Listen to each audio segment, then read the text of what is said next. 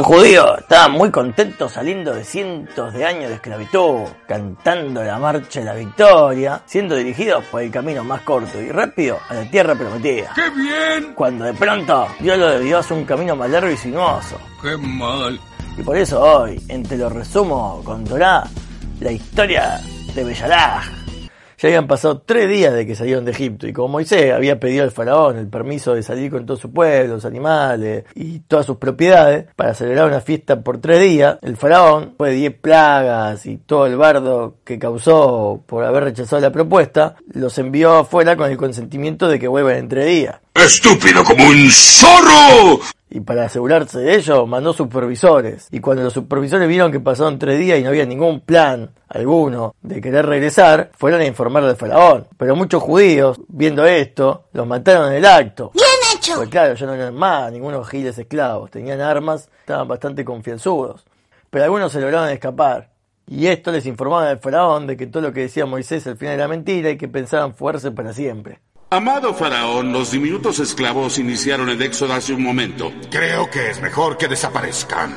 Claro, pero ¿quién va a construir sus pirámides? Bien, podemos. ¡Que no escapen! El ejército consistía de tres soldados egipcios cada un judío, algo así como nueve millones de soldados. A la pelota. Todos iban juntos, como un solo hombre, un solo corazón, una sola lengua. Y como sabían que Dios aprecia el sentimiento de unión y fraternidad, tenían toda la de ganar. Donde nada puede malir sal.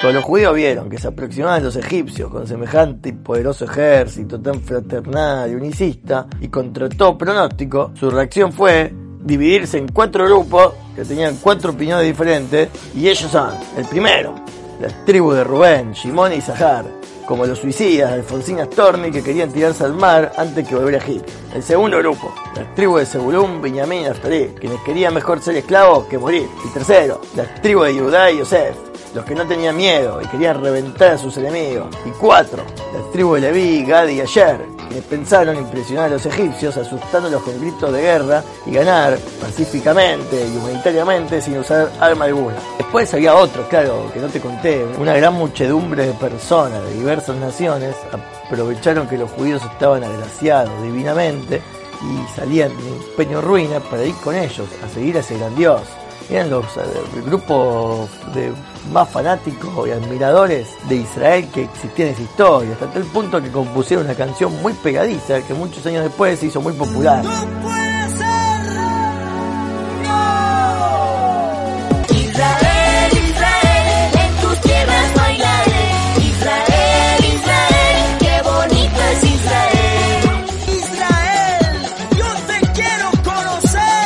Pero Moisés estaba más canchero que nunca, y como buen obrador de milagros, alzó la vara.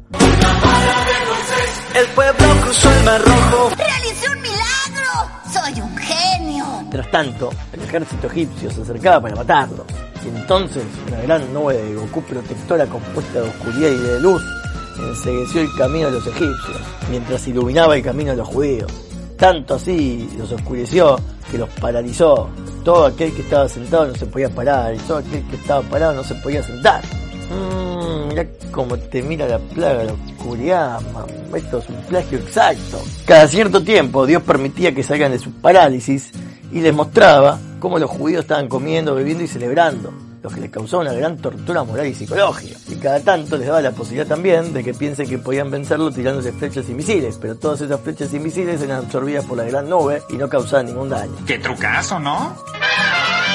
Mientras tanto, en el campamento judío, un viento del este empezó a soplar con fuerza para mantener las aguas abiertas, como muros inertes, uno frente al otro, dejando un camino bien seco y cómodo para el paso del pueblo judío por el mar. El viento sopló, el mar dividió. Dios abrió un sendero en el mar, así logró. Al ver esto, los egipcios pensaban que era un fenómeno propio de la naturaleza, así que ni bien pudieron seguir el rumbo, ni duraron en perseguirlos y tratar de concretar su plan. ¡Tras ellos! ¡Crucen el temporalmente mar seco! Y Moisés tomó de vuelta una vara y ordenó al mar regresar a su estado normal. Así que el mar se les cayó encima y como castigo por haber ahogado cientos de niños judíos en el mar, ahora ellos sufrían lo mismo. Pero Dios no se bastó solo con matar los ahogados, sino que lo dejó vivo mientras estaban ahogando. De viejo. Dios no se anda con cuentos. Y sus huesos se golpeaban contra las rocas. Eso tuvo que doler. Mientras hundían en el fondo del mar, aún sentados en sus carrozas, aún con sus caballos, cuando estaban en el fondo del mar, conocieron un cangrejo simpático llamado Sebastián, que les compuso una canción que dice La así. vida bajo el mar es mucho mejor que el mundo de allá arriba. ¡Wow, el mar! ¡Wow, el mar! Nadie nos fríe ni nos cocina en un sartén. Entonces los 9 millones de egipcios murieron. La fuerza los acompañe, soldados egipcios. El único que sobrevivió a esta tragedia fue el faraón. Que claro, todos pensarían que después de perder la guerra iba a decidir dispararse en la cabeza en su búnker faraónico junto a su esposa. Pero no, al perderlo todo, al haber sido humillado reiteradas veces, y como ya igual no tenía nada más que perder, decidió exiliarse y emprender un camino de arrepentimiento espiritual. Y como a Dios le gusta eso, que la gente haga y todo eso, le concedió un montonazo de años de vida, hasta que llegó a ser incluso rey de Nínive. Y como veremos algún día, fue el mismo rey de Nínive que tiempo después conoció el profeta Yoná. ¿Tienes idea de lo loco que se oye eso? Y bueno, una vez que ya, ahora sí, los judíos finalmente estaban libres de los egipcios, decidieron componer una canción ellos también, que contaba los 50 milagros que habían vivido en la apertura del mar. El himno de victoria. Cada vez que el mar rojo tú tengas que pasar, llama siempre a ese hombre que te va a ayudar. En la hora más difícil es cuando él te ve. Llama siempre a ese hombre que tiene poder. Bueno, pero como son muchos milagros para resumirlos, agarren el Meam Loé y lean de ustedes. Ahí están enumeradas todos con detalle. Y al que no le gusta, que se joda.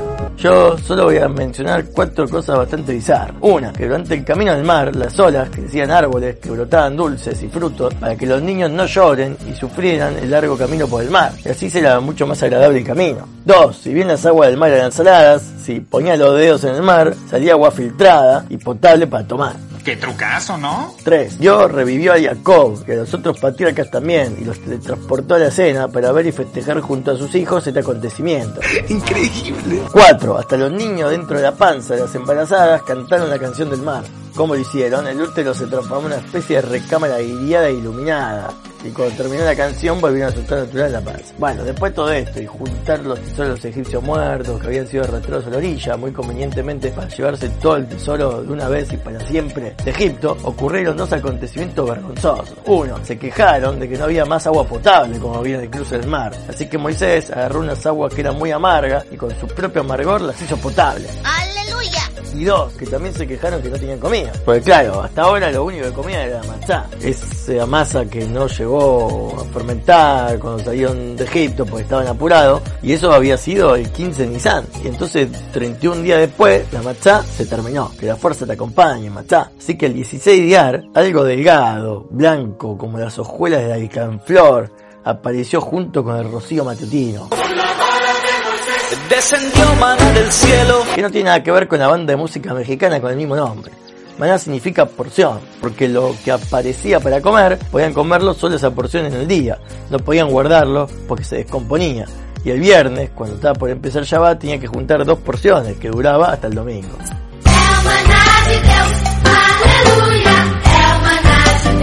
Había 25 milagros que se provocaron con el maná, pero léanlo ustedes mismos en el Medallo es porque si no este resumen se vuelve muy largo. Y al que no le gusta, que se joda.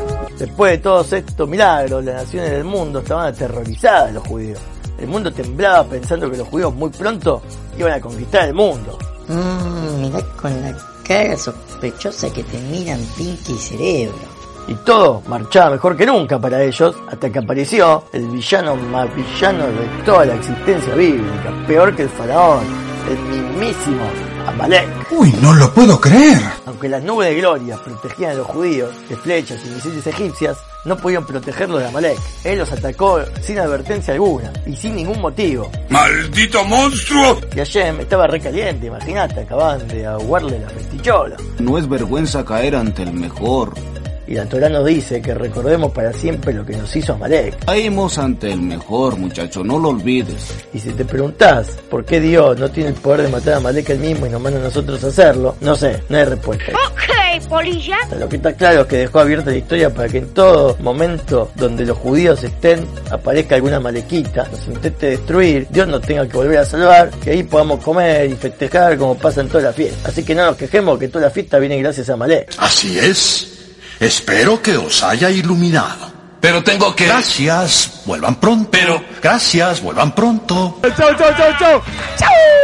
Muy bueno la semana. Adiós.